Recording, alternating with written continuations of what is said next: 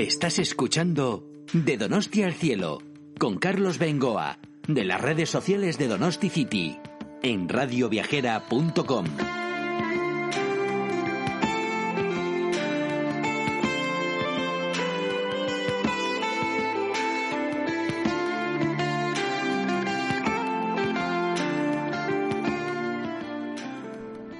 Desde Palencia, un saludo de Carlos Bengoa, en realidad desde Donosti, en condiciones normales, para mi blog donosticity.org, pero hoy, gracias a mi amigo Ricardo Domine, el director de Radio Viajera, me traslado hasta Palencia. Voy a estar aquí una semanita viendo muchas cosas y nada más llegar, lo primero que veo es el concurso mundial, concurso internacional de patatas bravas. Así me quedo yo un poco, esto qué será y tal, qué nivel, y bueno, he visto un ambiente un nivel, eh, una cordialidad entre todos eh, realmente espectacular. Estamos aquí con los segundos clasificados, Marcos y María, de un bar de Madrid que se llama Le Qualité Tasca. Muy bien, diciéndolo así. Marcos, muy buenas. Muy buenas, sí, de verdad lo has dicho perfecto. No, perfecto, seguro que no. María, muy buenas.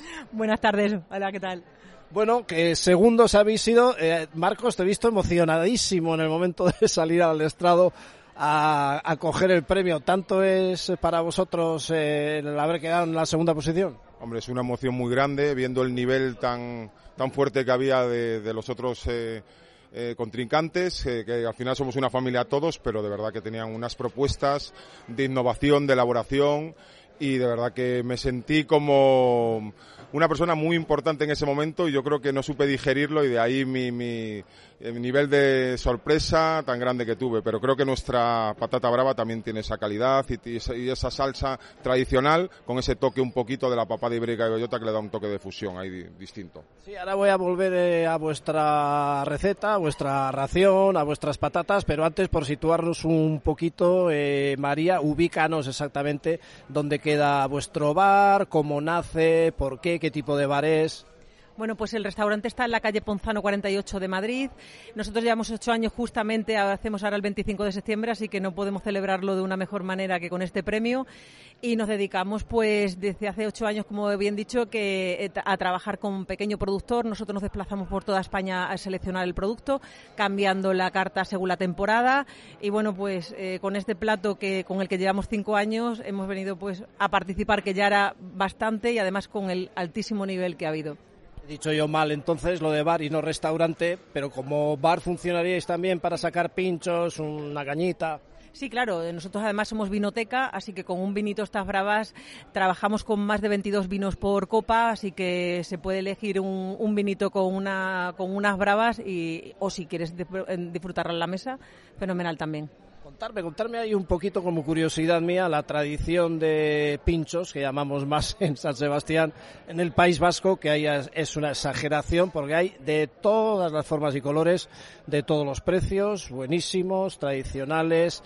En Madrid, ¿cómo se lleva esa tradición de las tapas, los pinchos? Sí, hombre, Madrid siempre ha sido mucho de tapas. De ahí que tengamos en varios de nuestros platos medias raciones y hasta a veces también algún tipo de pincho. Y Madrid el tema de las tapas de los pinchos. No, no creo que tanto como en el País Vasco, vuestra tierra, pero en Madrid también se lleva mucho eso de las tapas. Además, eh, cuando vienen los turistas siempre están pidiendo el tema de las tapas en Madrid, o sea que mm, diría yo que también es muy muy conocido y muy propio de Madrid. ¿Son tapas más sofisticadas o más tradicionales, pues como el pincho tortilla, la saladilla, las bravas? Madrid es más tradicional en general. Empieza a haber ya sitios que también fusionan, elaboran esas tapas con un toque más de innovación, pero en Madrid en general unas patatas bravas, una tortilla, unas croquetas triunfan seguro, con calidad del producto y una elaboración bien de los cocineros es lo que más le gusta al cliente de a pie en general en Madrid. La primera vez, María, que venís aquí a este concurso.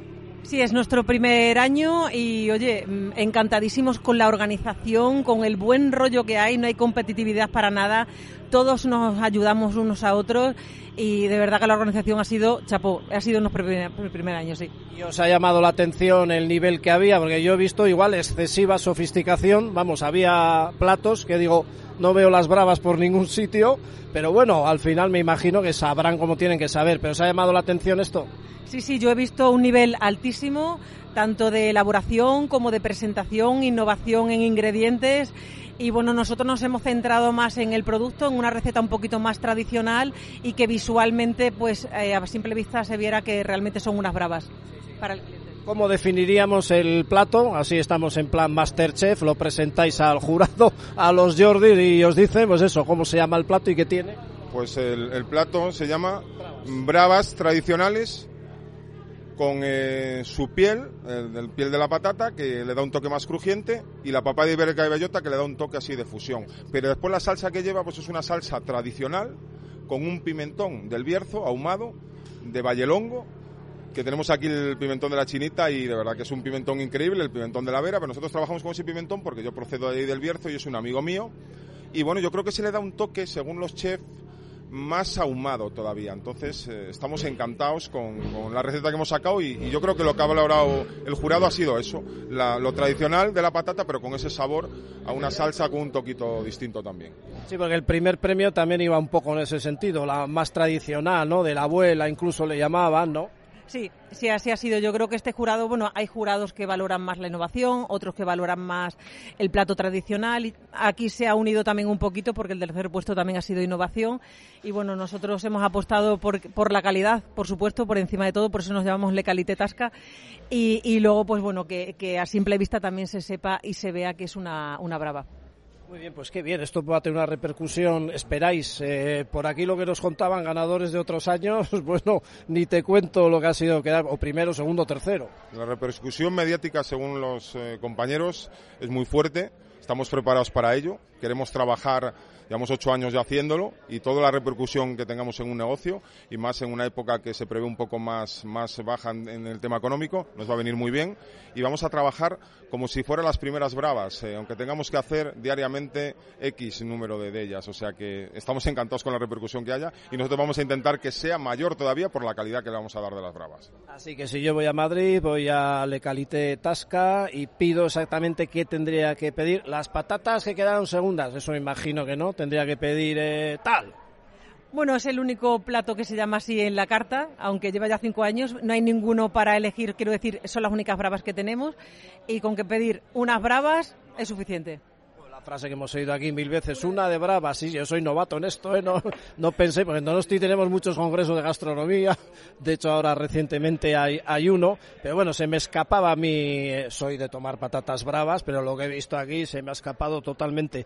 Pues nada, que tengáis el éxito que creo os merecéis, porque si no, no hubierais quedado segundos, y que sirva para mucho esto, porque después de los años de pandemia y lo que ha pasado la hostelería, esto es un empujón gordo, ¿eh?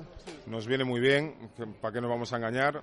Eh, creo que el trabajo que estamos haciendo se, se, ve recompensado con este premio y es verdad que es una época que viene mal también después de la pandemia, como bien dices, y nos viene muy bien en esa repercusión. Estamos en Madrid, que es una ciudad muy grande, en una zona como Ponzano, en el distrito Chamberí, que también es muy conocido y creo que esto nos va a dar una catapulta muy grande para seguir tirando para arriba con el negocio. Muchas gracias, Marco. Suerte. Muchas gracias a ti por la entrevista. De verdad, un placer estar en tu onda. María, muchas gracias. Gracias a vosotros. Pues suerte a los dos y amigos de Donosti City y de Radio Viajera desde Palencia. Hoy, Agur, un saludo de Carlos Bengoa.